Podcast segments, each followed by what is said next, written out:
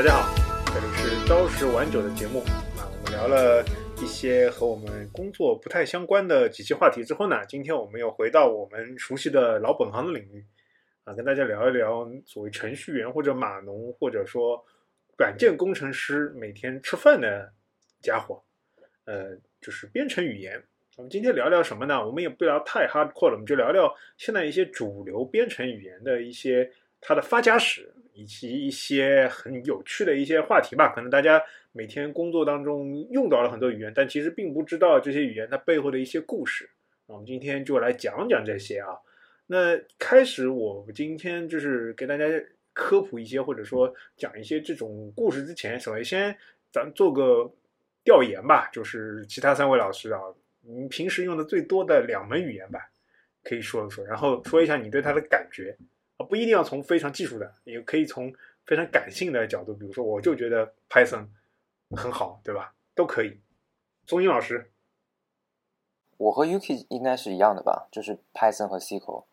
嗯，用应该用不到别的，对不对？你用到过别的？我没有用过别的了。Nothing else，对，主要就是这两个。我说，那我用的就是 Java 和 SQL 嘛。也没有别的是吧？好，那那那先，钟英老师先聊一聊他对这个两个语言的感觉。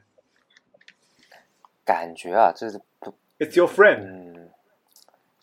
这个要怎么形容呢？我觉得就是呃，我先说 Python Python 吧。Python 的话，我感觉也是有点易易学难精的那个那种那那那种味道，就是就好像大家就是因为这个 Python 应该在最近五六年就特别火嘛。然后你就从那种微信朋友圈各种大家转发的什么拍 Python 什么课程啊，什么什么培训啊，什么实战入门，你就能够知道，就是这个东西它已经有点稍微有点出圈的感觉啊。就是以一个那个我们说计算机的编程语言来讲啊，就是大家都在学什么，就是说可以帮助你什么更有效率啊，然后什么 AI 什么这种东西，就让大家感觉好像这是一个门槛没有那么那么高的一个一个语言。但实际上，就是你真的，呃，深入了之后，其实它里边还是有一些这种内容。我个人感觉，就我现在这个阶段，我觉得还是有一些难度的。就是这个东西，呃，我反正我就我总结就是有点一拳难精，其实也没有大家想象的这么好入门。当然，如果你只是很简单的一些文件处理什么的，那倒是还可以啊。那个 Python，另外就是 Python，它有一个可能是。某些人觉得的一个缺陷啊，就是它不是用那个括号来那个，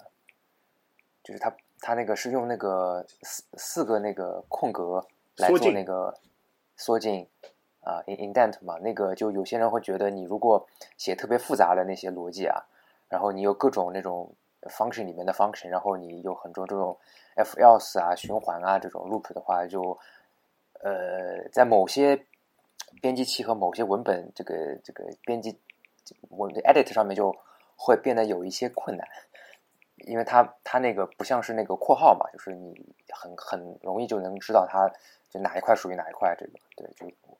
就你如果让我突然想感受，我就想到这一点。然后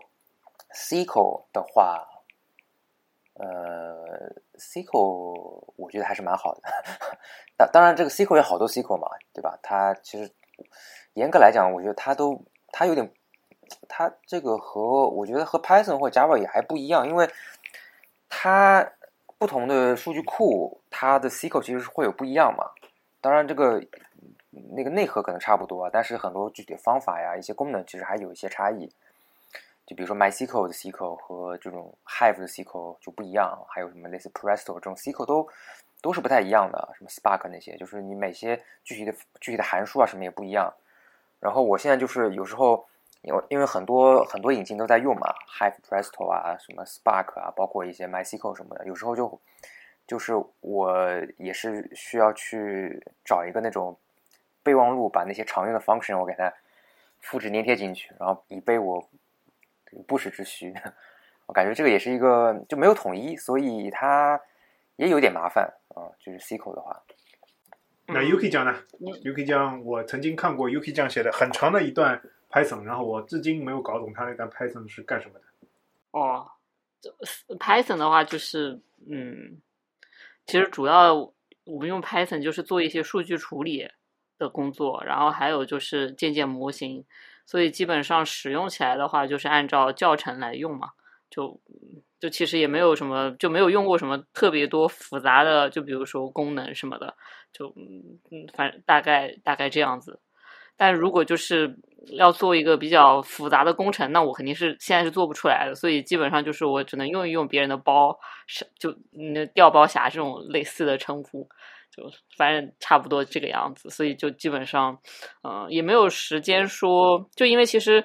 你日常的工作根本用不到一些比较说你要去做一些更复杂的工作或者什么的，其实不太需要，那就嗯不会往太深的方面去做。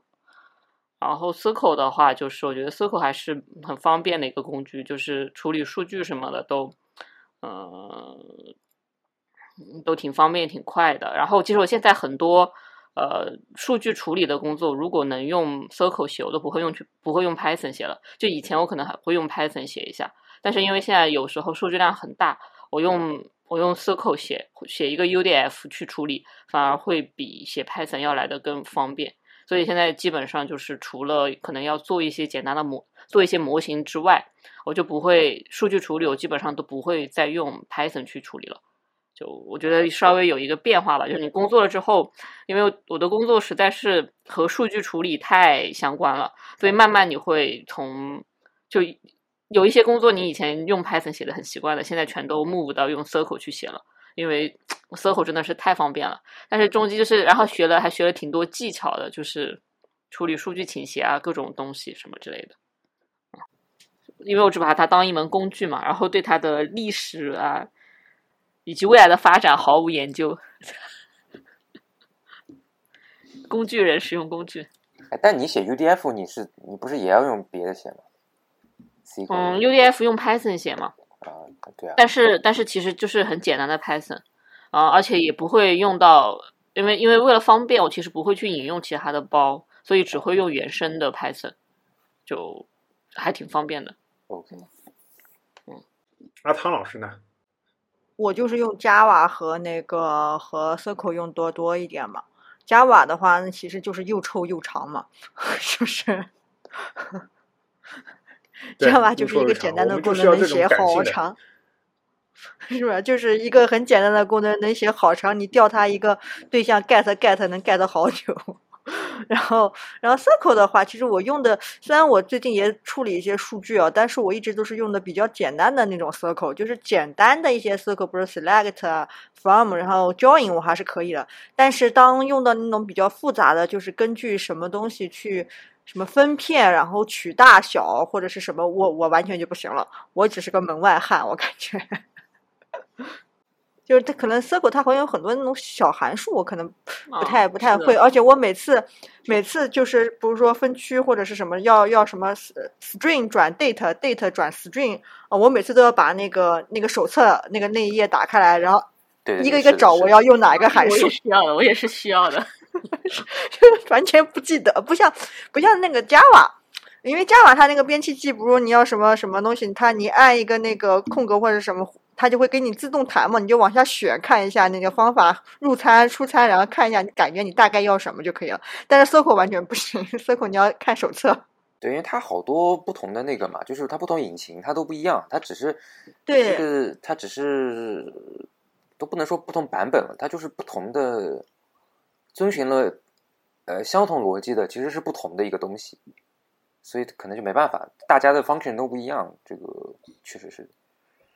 确实是有些有些不是很友好。好，我们收集了一波大家的这个感觉啊，那就我们今天就主要来讲讲这几个语言的它的一些发展的一些历史，以及这个为什么会有可能孙英老师或者说呃那个 UK 讲阿汤的这种感觉啊。咱们先说一下 Python 啊，首先编程语言它现在其实流行度嘛，网上是有一些排名的啊，最著名的就是那个呃。叫那个 The Programming 呃 Language Ranking 吧，啊有一个排名。那长期以来，C 语言从它发明以来一直是第一名，大概是从一九八几年、一九七几年到现在啊。但是然后大概是二零二一还是二零二二，刚刚被 Python 超过，可能 C 所以 C 语言其实它是一个长久以来的霸主，然后就基本上是横跨了计算机发展的从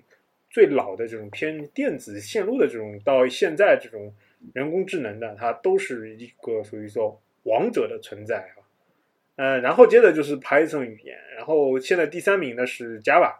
啊，然后第四名呢是 C 语言的进化版，或者说有人认为不是进化版，是丑化版啊。C 加加这个语言是一个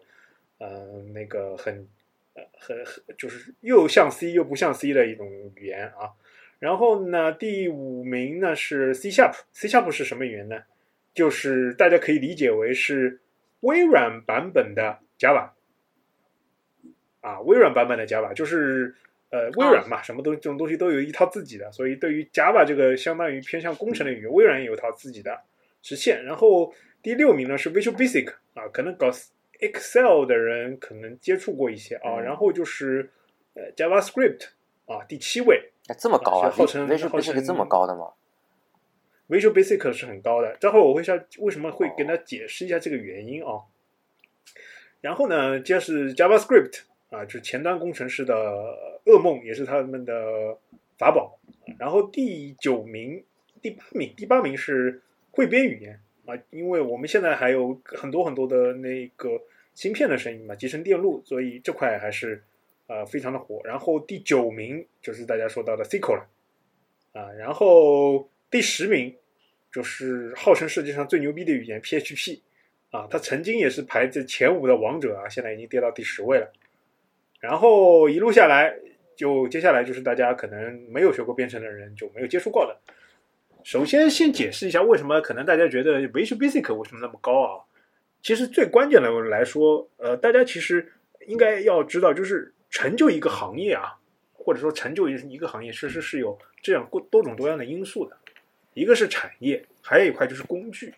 那其实很除了就是我们编程人员，包括软件工程师，包括数据分析师，还有一大块啊、呃大家最常用的软件其实是来自于微软的三件套啊，就是呃 Word、呃 Excel 和 PowerPoint 嘛啊，这个是三大内卷神器啊，其中一大内卷神器呢就是呃 Excel。那这个软件呢，可以说是，嗯、怎么说呢？做表格啊，做各种各样花式的这种呃图图线啊、柱状图啊、什么直方图啊。那这里面呢，有一些复杂的函数啊或者编程的东西呢，就会需要一些语言。那在那个时候呢，Visual Basic 它其实是呃在这方面其实是有很突出的应用的啊，所以说它现在一直是在啊、排名还是比较靠前的。那为什么大家接触的少呢？因为我们接触的就是搞那个所谓的偏向于就是搞那种所谓做报告的啊，就是顶层人士比较少啊。我我们这边咱们大家大家是一个比较草根的咱们的一个播客群啊。如果接触到一些嗯投行啊，接触到一些 做投资的人呢，那他们做的一些图表分析里面呢，可能就会有一些啊、很很很 fancy 的曲线。那这些曲线呢，很有可能呢是他们公司对吧？某个实投行的实习生对吧？吭哧吭哧吭哧干到凌晨两点钟，就用 VZ Basic 写的。呃，然后呢，其实啊顺便提一句，在这里面还有前二十里面还有一个世界上最古老的、最古老的语言，就 Fortran。哦，可能可能松英老师还学过对吧？我学过，因为气象哎一直以来都是用 Fortune，的因。为因为 For Fortune 它其实最早就是银行体系啊，就是发明的，所以呃用来做做数学计算的啊，所以这个东西即便是一即便是这个语言基本上已经是没人在用了，但是因为那些机器还在啊，所以它的整个的应用还是很高。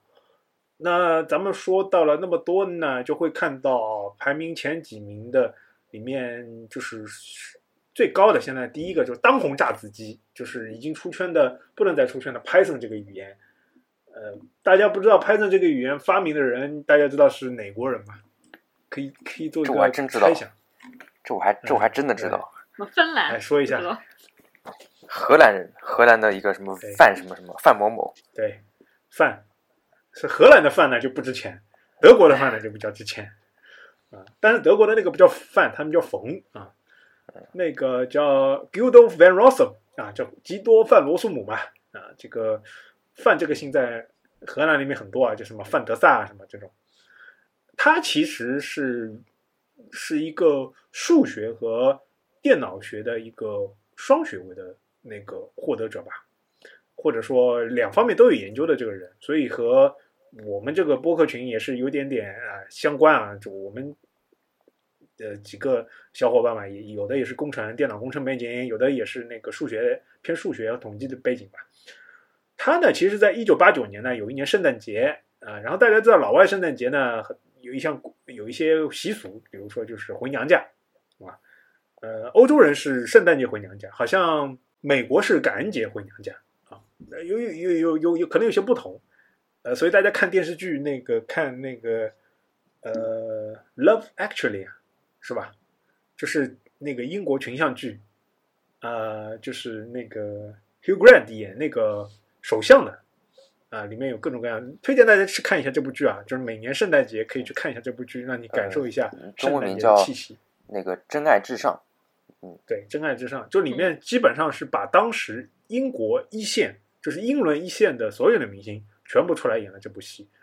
呃，啊，包括 Kate Natalie，就是那个。嗯，就是《加勒比海盗》里面那个女主角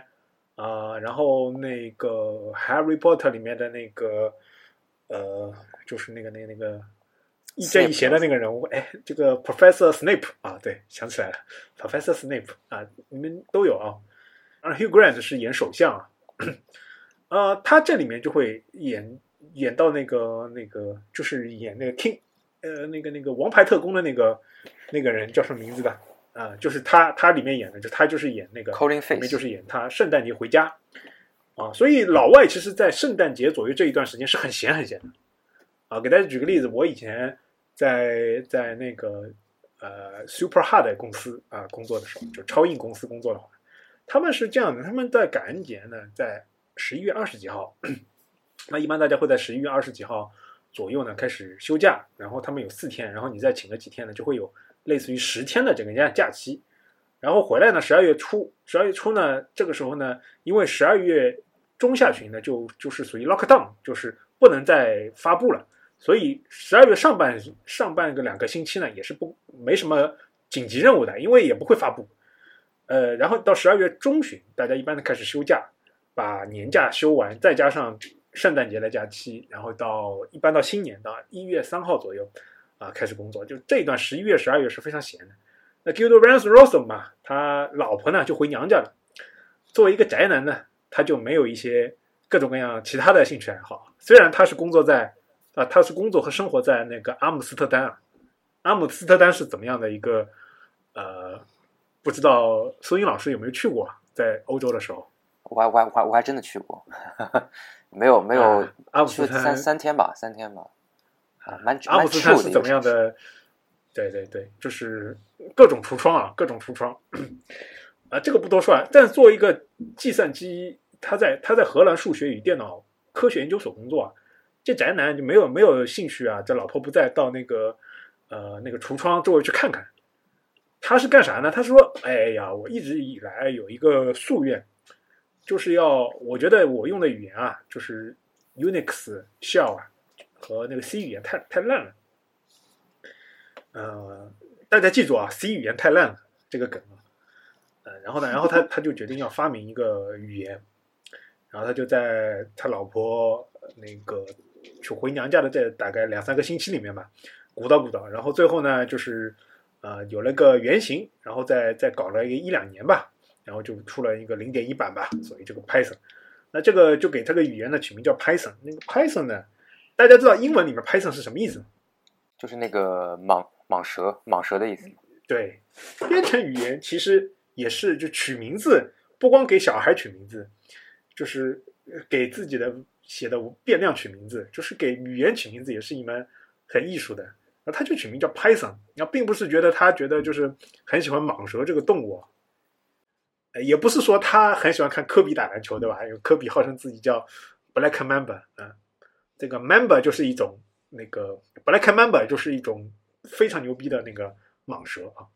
当然呢，主要是因为他当时在看一部那个 BBC 的电视剧，这个电视剧的名字呢叫《Monty Python's Flying Circus》，就是这个 Python 啊，Python 啊，其实就是一个类似一个人的名字啊，就是这一帮子这个喜剧团这帮子人名叫 Monty Pythons，啊，他就随便就找了一个叫 Python，但是因为 Python 是蟒蛇嘛，所以后来大家以后去看啊，那个 Python 它的那个官网上的网站就是一个蓝的和一个黄的那个交织出来的一个蟒蛇的形象。这个呢，就是 Python 发明的这么一个故事吧，啊，然后呢，呃，它呢刚刚发明时候，其实是一九八九年到一九九零年嘛，这个时候其实是啊木有人踩它的啊，木有人踩它的，那一直是到大概到九八年、九九年、两千年之后才开始火的，这个不知道大家有没有搞，就是有没有搞过这种。这种这种营销啊、推广啊，就是呃，为什么 Python 火？你们你从你们的角度来猜想一下，就是他为什么会有一些，就到现在这样，就是就是即便不不学编程的人，他也会因为呃职场焦虑去报名去参加那种什么 Python 培训课，结果最后发现自己呃对吧？Anyway 就白交了这个钱，就为什么会会那么出圈？呃，其实我觉得就是有两个原因吧。第一个原因就是说，呃，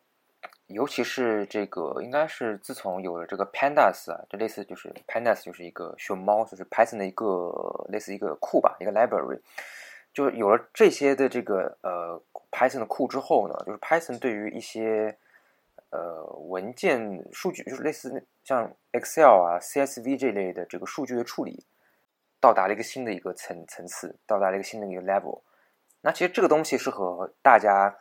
呃，绝大多数人这个办公体验是很有很很相关的嘛。就是说，如果我想要，比如自动化的做一些报表，自动化做一些数据的那个统计和一些处理，那我可以用 Excel 做手手工的去去做，我也可以用 Python 就很快的去把这个流程自动化。那就是得益于这些类似的这种 Pandas 这样的一些这种这种库吧。所以我觉得第一个原因就是说，确实 Python 在这种大部分人会接触到的这个工作场景里面，它其实是有它一定优势的。然后另外一个就是，嗯，这个 Python 它，呃，相对而言上手会比其他的一些语言，类似 Java 会简单一些，因为它是这个所谓的脚本语言嘛，就是说你不需要什么提前定义这个什么什么那个变量的类型啊，然后不需要做一些这种像 Java 一样比较。就写这么长的代码，反正它就比较简单嘛，就是很你很快就自然而然就大概理解了。OK，它是怎么样的一个一个一个玩法？对我觉得主要是这两点吧。当然，那个 AI 啊，或者说是那种什么什么这个大数据啊，这种宣传可能也是一方面。其实刚刚苏英老师说的很对啊，就是因为有的那么多丰富的包啊，特别是数学方面的包。所以说 Python 它才会那么流行。那这个其实也是有历史渊源的，因为那个那个吉多范罗索姆吧，就是他发明这个语言的时候呢，因为他是搞数学的，他就觉得他对于这种啊 Python 语言这种需要明确，而且优雅，而且简单啊，就是需要有一这么一个理念哦，所以他发明这个语言的时候就特别注重这个语言的优雅性啊。而不是注重这个语言，比如说它在工程上有多么能强大，所以这个语言呢，在九十年代，整个九十年代是被呃是属于这种猥琐发育的，啊，慢慢慢慢加功能。那这个时候呢，因为它本身呢这个结构特别优雅，就被一些学校，包括大学的一些院系啊，用来采用做那个所谓的教学语言，啊，那个是大学时候。呃，比如说编程课嘛，或者说一些统计课，它会需要做一些编程，或者说需要做一些程序的事情，这时候就会有一些啊选中于程序，那 Python 就会被选中了，因为它的确就是在，因为数本来就是搞数学的人啊，他发明的嘛，就这个方面它这个优雅性啊就特别好，呃，然后呢又有很多这个研究机构啊，就是他们学生毕业了之后进了研究机构嘛，就反而就是。哎，大家就是发觉，哎，你也用，我也用这个语言，就开始去为这个语言去写了很多专门的这种数学包，啊，有了这种专门的数学包之后呢，它就渐渐渐渐的强大了起来。哦，因为因为因为各种各样的复杂的函数啊，呃，因为你真的要实现起来是很难的。是我想必啊，大家在嗯做学生的时候，应该都接触过这个软件，呃，叫 MATLAB，嗯大家应该都接触过吧。嗯 MATLAB 啊，对用的挺多的。就 MATLAB 它所谓的成功，其实和它自己这个公司啊，开发 MATLAB 这个公司提供了丰富的这个数学工具包，其实是非常有作用的、有关系的。那我们当然，我们学校里面就是，我据我所知嘛，大多数的中国的大学，其实包括美国的大学，都是用了一些比较容易破解的版本的 MATLAB。那在工程实践上，它的那个呃使使用的那个频率也很高，但是问题是它是收费的，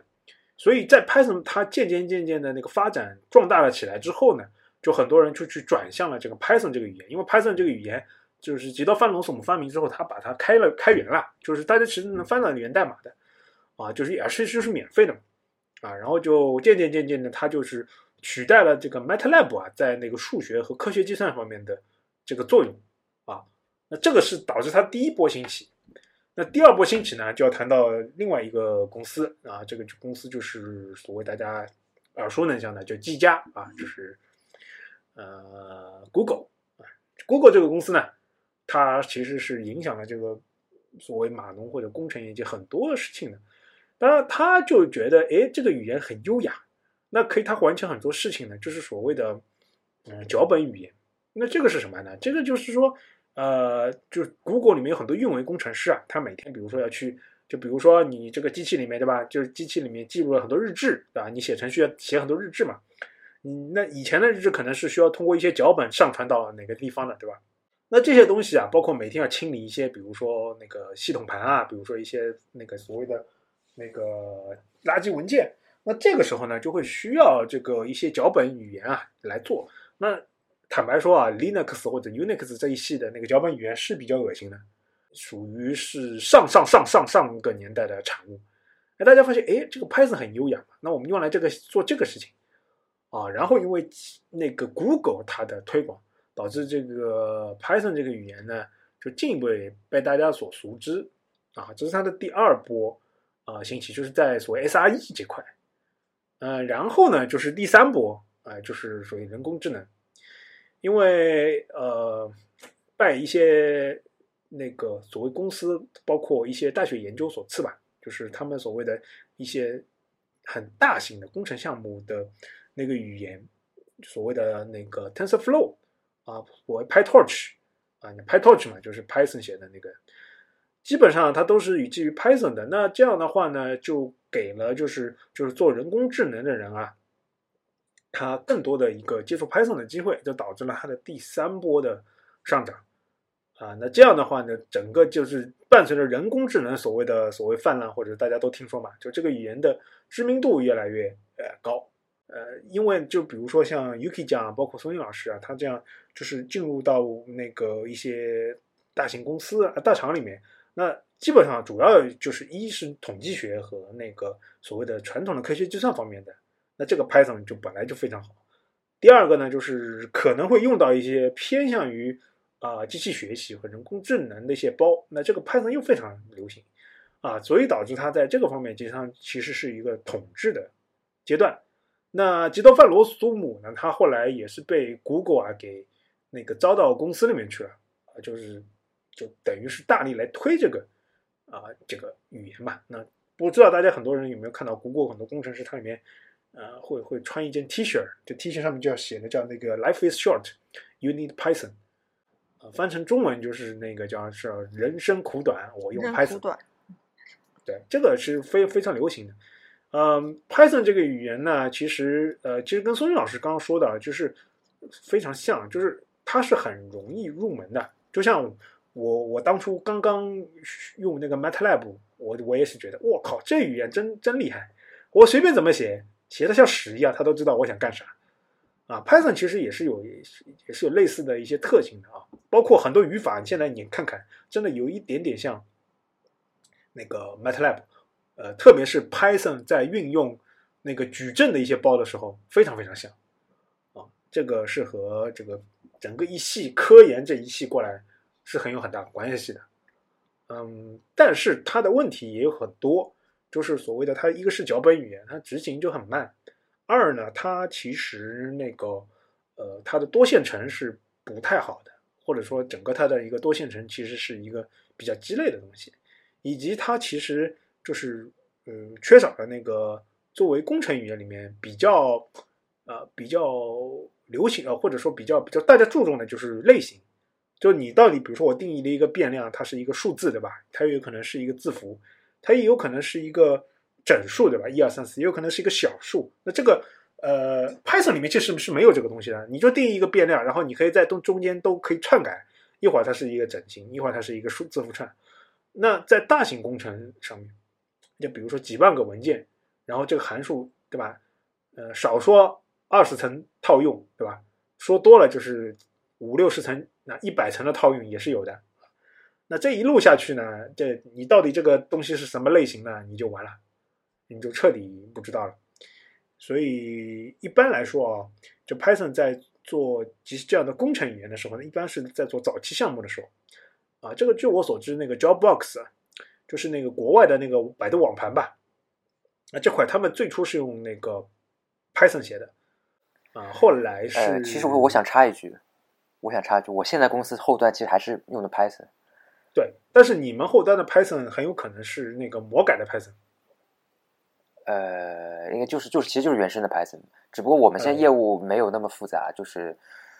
它当然也有一些是，也有一些 team 是在用 Go 写，但是基本上主要还是 Python。对，这个可能就是只是实现就是比较轻量级的这个网网页服务端嘛。对这个在而且有一些历史遗留问题，是可以用的。呃，所以对对，因为有些历史遗留问题，所以就可能就一直用着了。就哦，那个其实就是苏云老师刚刚也是说了嘛，就是有一些公司它在早期的创业的前期其实是会用 Python 来构建这个项目的，然后导致在这个之后呢，可能转型的时候是会有一些些困难的。其实一般来说，我接触到的就是说，一般来说早期用 PHP 写的，后期是很容易转成 Java 的。然后在 Java 之后呢，呃，后期是很容易再用一些呃 Go 语言来优化它的中间件啊。这般一般来说是这样，当然我们这个不是我们的主题啊。呃，然后我知道 JobBox 它是走了这条路的，最后他还是啊，他用了最后用了魔改的那个 Python，就是它表面上是一个 Python，最后去执行的时候会给它改成 C 加加还是 Java，我有点忘记了啊。嗯，那我们说完这个 Python 这个语言呢？啊，我们就说到另外一块工程上，啊，大家运用的非常多的，就是我跟阿汤其实用的非常多的，就是那个 Java。啊，Java 这个语言呢，首先说一下，不知道大家不知道 Java 这个词是什么意思？咖啡。对，Java，Java 其实是一种咖啡，那是一种咖啡，所以很多人就比如说，啊，说那个啊，程序员为什么那么喜欢喝咖啡啊？因为他们用 Java 用的最多啊，有很多这种乱七八糟的梗。呃，但是要说到 Java 呢，就要说到一个公司，就是 Sun 公司，啊，它其实是原来就是在那个七十年代、八十年代，还是就是早期吧，在那个呃电脑工程领域是一个比较比较非常厉害的一个公司吧，包括它也推出自己的，比如说 Linux 版本啊，各种各样的东西。那它最早呢，呃，其实是想搞一个项目，是搞什么呢？就是现在的物物联网。啊就想搞一个物联网，对吧？就所谓的智慧的，就微波炉啊，就当时他们就想到了这种这种概念，微波炉啊、电冰箱啊，我们都给它连起来。那连起来呢，就得要有一个编程语言，对吧？那就编就编程。那当时呢，大家就考调研了一下，对吧？这个时候是可能可能就是一九九零年的时候啊，调调研了一下当时的语言，那他就发现了和嗯那个 Python 的发明人一样的这个事情。就是还是那句话，他们觉得 C 和 C 加加太烂了。就我不知道 C C 加加是有多么的烂，以至于他们需要重新发明这门语言。然后大家现在觉得可能 C Java 比那个 C 更加的像这个所谓叫老 老太太的裹裹脚布啊，那个又臭又长。然后他们就决定就搞搞一门轻便的语言，这个很讽刺，轻便的语言啊，就是搞在嵌入式上的。那大家知道，现在嵌入式还是以汇编跟 C 加加和 C 语言为主啊。他们当时想搞在嵌入式上，那最后呢，就就就就就就那个发明了一个语言，然后最初呢是命名为叫 oak，oak 其实就是橡树的意思嘛，就是一种这种就是大家如果在那个呃看一些加州的他们那边弯曲的风光，就会看到外面还有很多这种啊像橡树一样的这种啊树啊，嗯，对，去海南也会看到。呃，然后呢，这个最初发明这个语言，后来又注册的时候，发现这个东西呢是被别人啊注册了 oak 啊这个名字。后来咱们就对吧，搜肠刮肚，就发现就找到了一个咖啡的代名词叫甲板，嗯，然后呢就注册成功了。啊，所以哎，这个也是一个非常就是不知道咋样的一个一个一个一个命名的方式，嗯，然后呢很不很不幸运的是，就是非常不幸运或者不巧的是呢，他们那个原来的那个项目啊，就是那个物联网那个项目啊，被干掉了，就就没了。啊，所以他们为了这个项目造的这个轮子啊，就没没地方用，没地方用呢，这帮人呢就把它应该是开源了吧，还是怎么样？然后呢，呃，一开始呢就得到了外面的很多人的一个青睐，因为为什么呢？因为很多人是觉得，就是呃，当时整个计算机整个的发展已经到了一个就是所谓是面向对象这个语言啊非常火的时候。当时面向对象主流的语言是 C 加加啊，C 加加这个语言呢，被 Linux 发明人，呃，那个 Linus 这个人是讽刺为是那个用英文来说就是 piece of s 叉叉叉，对吧？就是翻成中文就是一坨屎，嗯，他就觉得这个 C 加这个语言融入了太多的工程方面的这个东西，已经变得就不像样了。那很多人觉得这个面向对象这个语言啊是需要有一门新的语言。啊，来继承这个面向对象这么这么一个概念，所以当时呢就看上了这个 Java。哎，那 Java 它其实最大的一个特点就是它是有一个 JVM 的，所以它有一个虚拟机，它号称的就是所谓的能够，比如说物联网，它就是它有一个相当于有一个虚拟机部署在各个物联网平台。那物联网平台呢，它你写的 Java 语言呢，根据这个呃虚拟机，它会编译成各个平台它懂的这个这个语言啊，它这基本思路就是这样。那大家发现这个语言啊，非常的就是，呃，适合用来就是做那个面向对象啊，然后非常的好，而且它就是有那个所谓的叫 garbage collector，就是垃圾收集器，就是程序员嘛，那个 C 加加或者 C 语言最头疼的事情就是垃圾收集，就是我我跟电脑要了一块资源，对吧？那我往里面写，写着写着写着写着，我会忘忘记释放这个资源。这这也很正常嘛，就是你你这个，比如说你能记得你二十天前对吧？问问就是二十天前早上啊，就干了个什么事情嘛？你肯定不记得的。那编程写程序也是这样的，对吧？你写一个程序，你你你给你嵌套个二十行，你还记得你当初二十行这二十行啊这嵌套二十层，对吧？你还记得你第一层这个变量是什么时候该释放吗？你不知道的，啊。所以 Java 这个语言呢，它因为有虚拟机，它所以有一个垃圾收集器，就可以帮你去做这个事情。而且我只要跟电脑去申请一个资源，说我要做这个东西，啊，最后啊会有那个那个阿姨啊会来帮我清理这些我产生这个垃圾，啊，所以这个语言呢就就被那个这这帮子人看上了，那这帮子人呢就拼命往上加那种面向对象，以及呢后来出了一本书啊，就是叫做叫什么呢？叫叫 Game Four 啊，Game Four，呃，这翻成叫什么？不太不中文不太好翻。哎，就是叫四四个四个牛牛人吧，叫四个牛人。他他这本书呢，其实是讲模式设计的，啊，就是他就是觉得大家写的这个程序啊太烂了，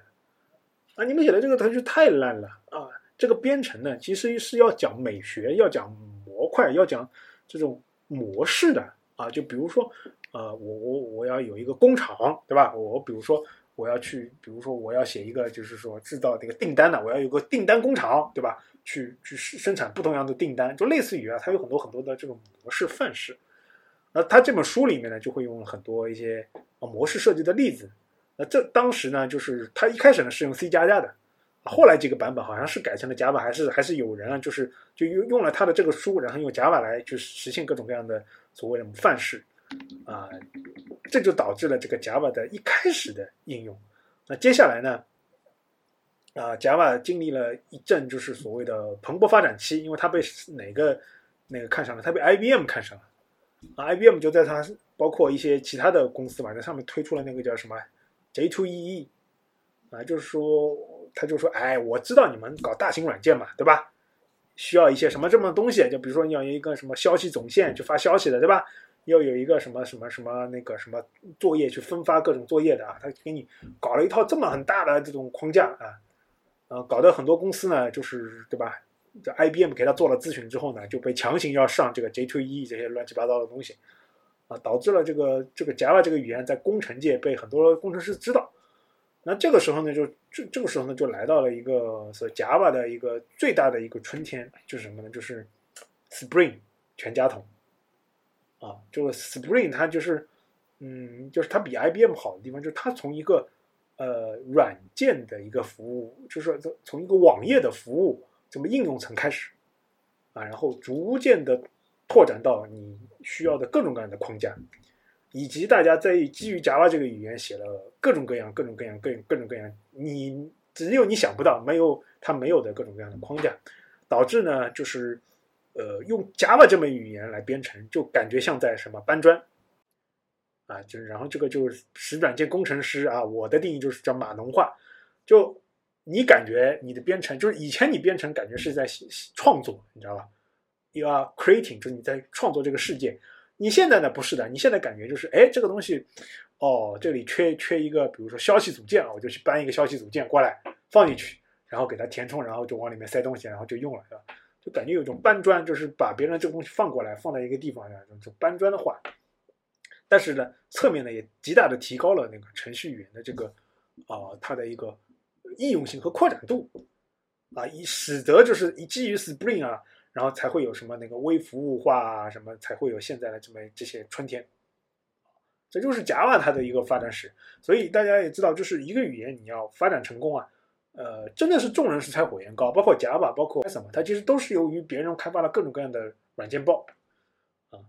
呃，以及各种各样的轮子吧，啊，才能够就是，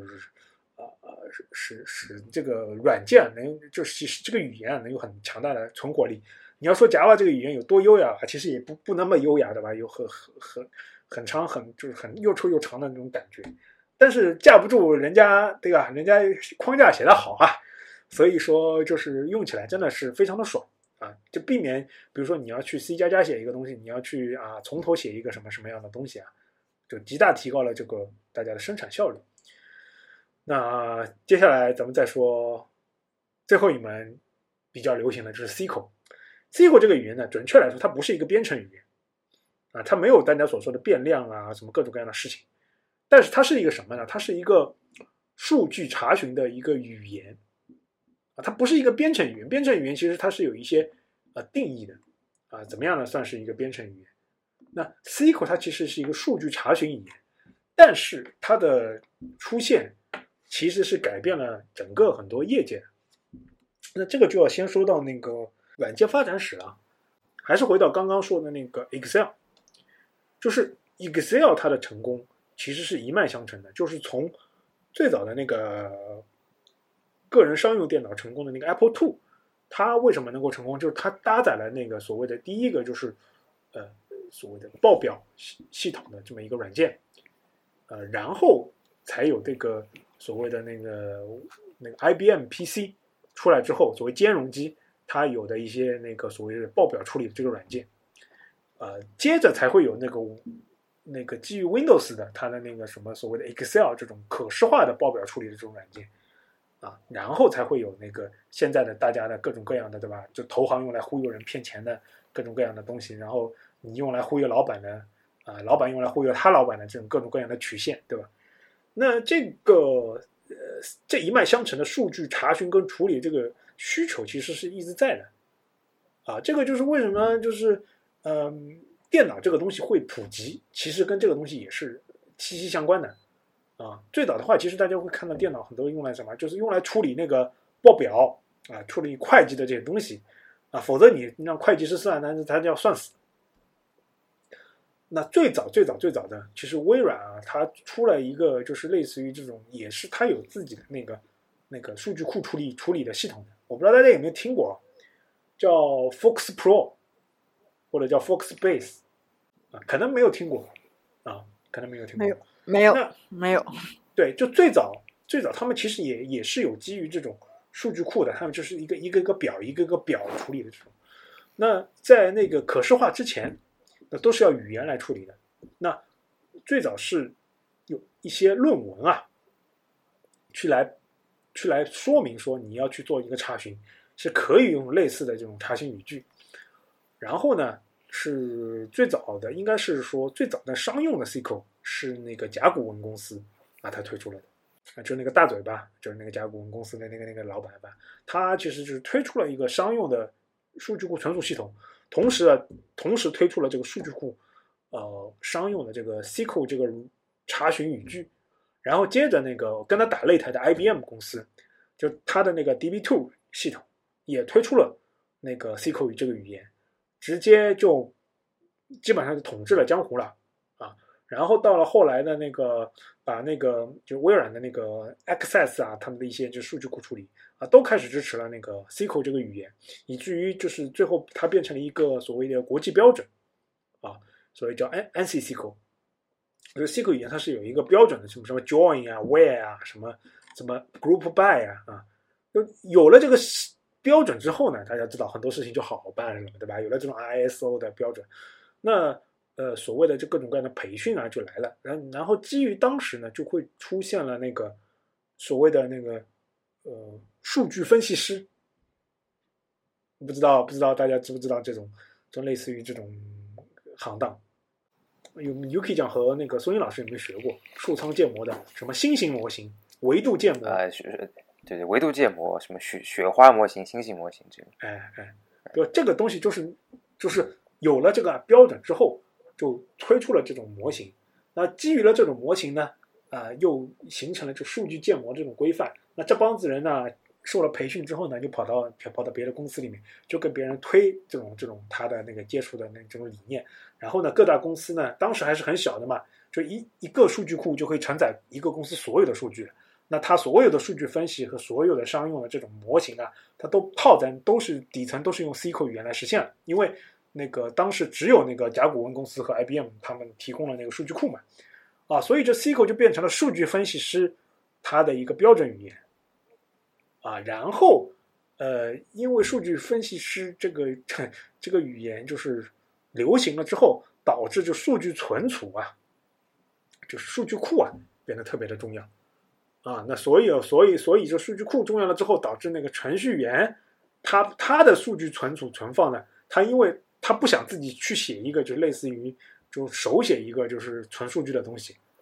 对吧？因为你搭业务，我还得我还得重新搭一个数据库，我才能有这种功夫，对吧？那我肯定是对吧？比如说银行系统啊什么，肯定是跟那个 IBM 买嘛，我买你的数据库，那他的数据库只支持 SQL，那怎么办呢？我就得有一个 Java 去调用 SQL 的这么一个过程啊，这样就这样就界限就开始分明了。那 SQL 它就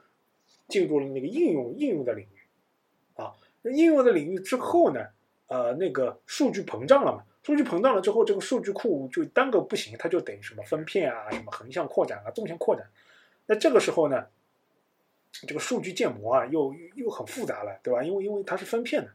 那那传统的 IBM 这种公司，他就很贼，他就说啊，那你这个不行，你不能分片分库，你得买我们的。一开始他会给你推荐小型机，他说啊，你得给我买我们的中型机，然后说啊，你给买我们的大型机。大型机一年可能都几几个亿都不止啊啊，这种可能只有大银行才用起。呃，那在基于这个方面呢，就 Google 啊，包括其他公司呢，他们就说啊，滚，对吧？老子老子就这种机器，对吧？就就就是要要就是要搞大，就是要搞数数据建模。那怎么办呢？因为他要分析一下自己的数据嘛，像特别是 Google 啊，Google 是一个披着。技术外衣的一个广告公司啊，大家可以仔细去了解一下，它的技术是非常的牛，但是它本质上是一个百分之八十靠广告盈利的这么一个公司啊，甚至常年是百分之九十以上。所以说广告嘛，它一定要去研究用户的行为数据，你到底在搜什么，对吧？你想你想你想搜什么，我出什么广告，你的点击率比较高，对吧？他一定要搞大数据，所以他就搞了一套呢。就是基于这个他们的就是那么多机器的一个就是说说说大大量吞吐的这么一个模型，所以叫 MapReduce，也就是现在 Hadoop 的这一套啊，那当当然了，它的这个语言其实它不是用那个 SQL 写的，啊，它是用那个 MapReduce 这个模型写的，呃，基本上类似于用 Java 或者 Python 来写。那这个是成本是比较高的，不过一家公司嘛，它可以去养得起这些人员。那这时候呢，又有一家公司进来了，这个是 Facebook。Facebook 呢，他说：“哎，你这个模型不错，但是你这个这个编程语言啊，我养不起那么多人，招不了那么多，我只能招得到懂数据建模的，都是只会写 SQL 的。那怎么办呢？没没事儿，老子搞一套转换器嘛，对吧？你数据人员你就写 SQL 啊，然后老子给你转换成那个，对吧？Java 语言和大数据的这个模型，然后给你最后给你跑出结果来，还是一张表。哎，那就基于这个东西呢，就出了那个。”呃，Facebook 就推出了它的所谓的 Hive 啊，就是呃，就很多公司他们用的就是你们所谓的现在什么什么 UDF 啊，什么的那个这种这种，就是感觉像 SQL 又不像那个数据库 SQL 的那种大大数据分析的 SQL 语言啊，这样才会有后面的什么 Spark 啊，它没办法，它为了养活那么多，对吧？语言一定要屈从于这个市场，对吧？你没有这个市场，你这个语言肯定是没有办法活的，它得它的这个大数据框架也得养活那么多数据分析人员，它也得支撑 SQL。啊，包括现在 Flink，它也得，它也得养活那么多人，它也得搞 SQL，它也要支持 SQL 的。对，这样才会有现在的这样所谓的啊前端，前端可能用 JavaScript，但是比如像阿汤他们搞后端的，可能存储数据就还是得用到数据库。然后呢，呃，索英老师 UK 这样呢，他们还是得要用类 SQL 的这么一个东西来分析。那其实本质上和那个和和那个数据库的 SQL 已经是两种东西了啊。这个这个其实就是 SQL 这个语言的发展历史，呃，其实到现在，其实其实可以大家跟大家讲，就是大数据大数据工程师啊，其实是非常讨厌 SQL 的，啊，因为因为要支持这个 SQL，所以说给你们做这一层转换啊，其实是有非常非常多的一个啊所谓的的奇迹影巧在这个里面嘛，就包括呃孙莹莹老师啊，我也可以讲，他们自己也掌握了一些技巧啊，包括所谓的什么把表打散啊，类似这种。呃，最后说了那么多呢，其实不光是从不光是就是平时用这么，但是我想我想插一句啊，就是是一直有一个未解之谜，这个这个 SQL 它全称是叫做这个什么 Structured Query Language 嘛，然后就是到底它怎么来读这个 SQL 这个语言，其实一直是未解之谜，就是当然在在国外就包括。我我是我学也是在国外学的嘛，这大家都都是都是叫 SQL，但是为什么国内都叫都叫 Circle 呢？这是到底是从何而来的？这这个其实两种发音其实都是有的，两种发音都是有的。呃，应该是准确的说，呃，是没有一个标准的读法的，是没有一个标准的，就是读 Circle Circle 的和读 CCO 的啊，都都有。但是可能我的感觉就是，呃。国外的呢，他们老师教的的时候呢，都会给他们叫叫叫 CCO 然后呢，国内的可能有一帮老师呢，一开始都是讲讲 Circle，才会有这个分别。但是其实这两个都是标准读音，因为什么呢？因为这个其实是来自于美国文化，是这是美国文化。美国有一个文化叫 acronym，就它其实是有一个就是把一连串的那个呃所谓的组合的组合的词词组吧。然后把它们首字母拿过来做缩写，变成一个东西的一个传统，就像就像 SQL 或者叫 cicle 它叫 Struct Query Language，就 SQL。啊，那那那那那个，但是读起来又很难嘛，那就就叫 SQL。那包括那个还有类似于的，比如说我刚刚说的 Sun 公司，它并不叫太阳，它可能就是叫一个什么什么什么 Unix System 还是什么，就它但是它就叫 Sun 啊。那就类似于各种各样的各种各样的就缩写啊，在美国其实是很多的，就是比如说那大家经常接触到的就是 NASA 啊，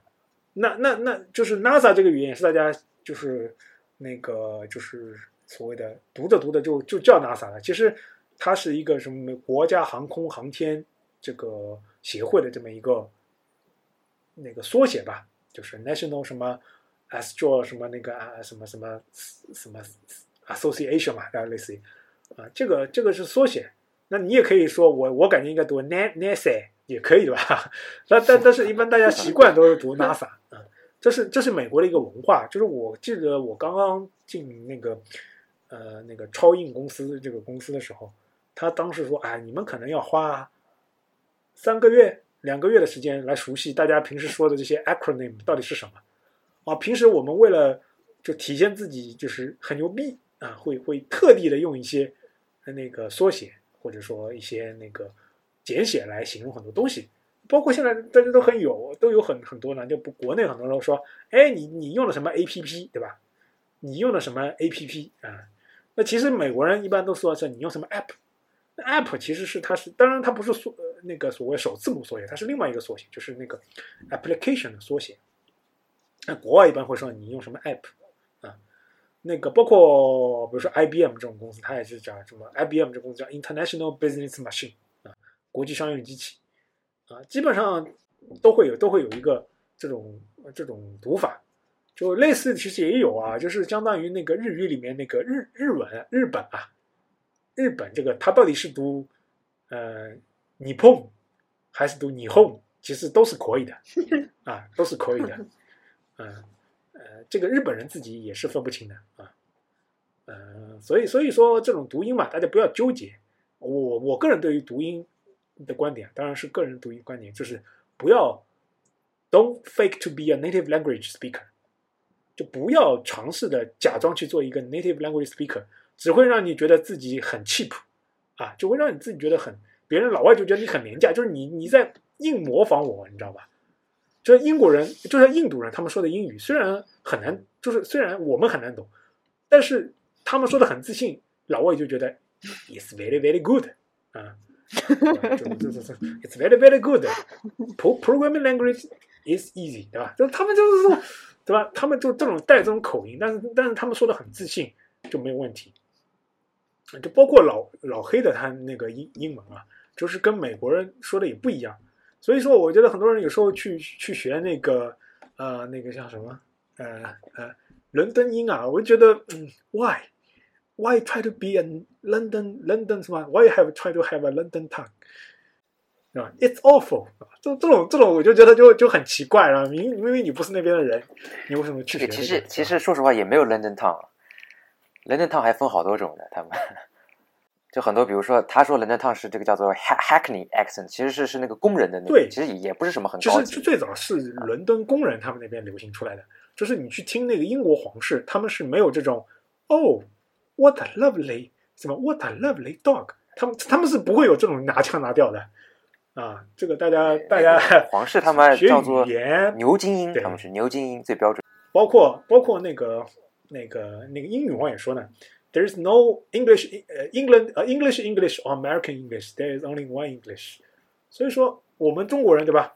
我们即即便说的是吧 Chinglish 一点，只要老外能听懂，It's OK。就比如说什么 globalization 啊，这种词好像我据说都是中国人发明的。Anyway，啊，比如像牛津英语词典里什么 long time no see 什么，现在老外自己也说啊 long time no see，这都是以前什么那个华人带过去的这个语言，嗯，很好吧？大大家都都很那个。呃，其实那个呃怎么说呢？就从编程语言扯到了那个说说的语言，然后大家学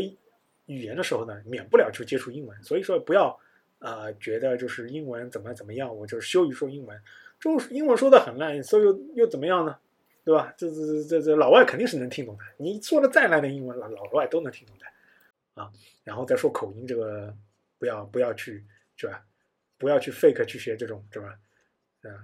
不要学啊。OK，我们今天就说到这里啊，跟大家扯扯东扯西，也是希望大家对自己就吃饭的这个家伙事儿啊有些了解啊。It's your friend。啊，他是你的朋友，他陪你度过了很多忧愁的晚上，也陪你度过了很多兴奋的夜晚。很多东西上线成功了，对吧？呃，你很开心。那对他也发挥了一一些功劳。很多东西上线了，对吧？造成了 bug，有 P P 几的故障，对吧？那也没有办法，对吧？他也不能怪他啊，可能要怪你自己。那希望大家喜欢我们这一期的节目。那今天就这样，拜拜，拜拜，拜拜。